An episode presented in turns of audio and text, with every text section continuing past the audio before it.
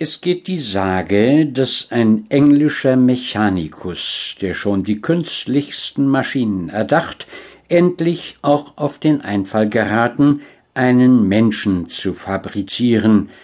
Dieses sei ihm auch endlich gelungen. Das Werk seiner Hände konnte sich ganz wie ein Mensch gebärden und betragen, es trug in der ledernen Brust sogar eine Art menschlichen Gefühls, das von den gewöhnlichen Gefühlen der Engländer nicht gar zu sehr verschieden war.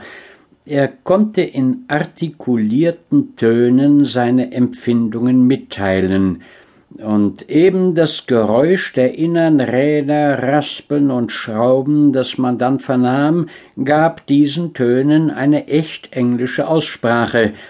Kurz dieses Automat war ein vollendeter Gentleman und zu einem echten Menschen fehlte ihm gar nichts als eine Seele.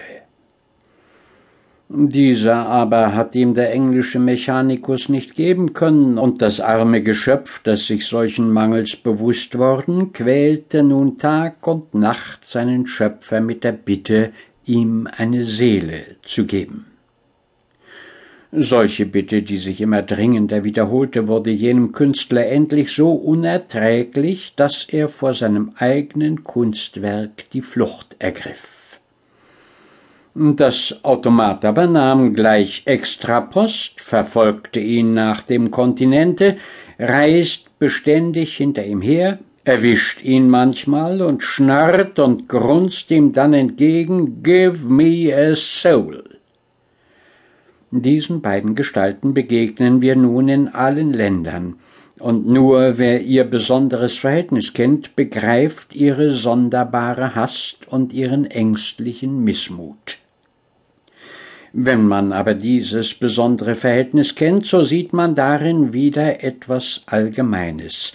Man sieht, wie ein Teil des englischen Volks seines mechanischen Daseins überdrüssig ist und eine Seele verlangt, der andere Teil aber aus Angst vor solcherlei Begehrnis in die Kreuz und die Quer getrieben wird, beide aber es daheim nicht mehr aushalten können.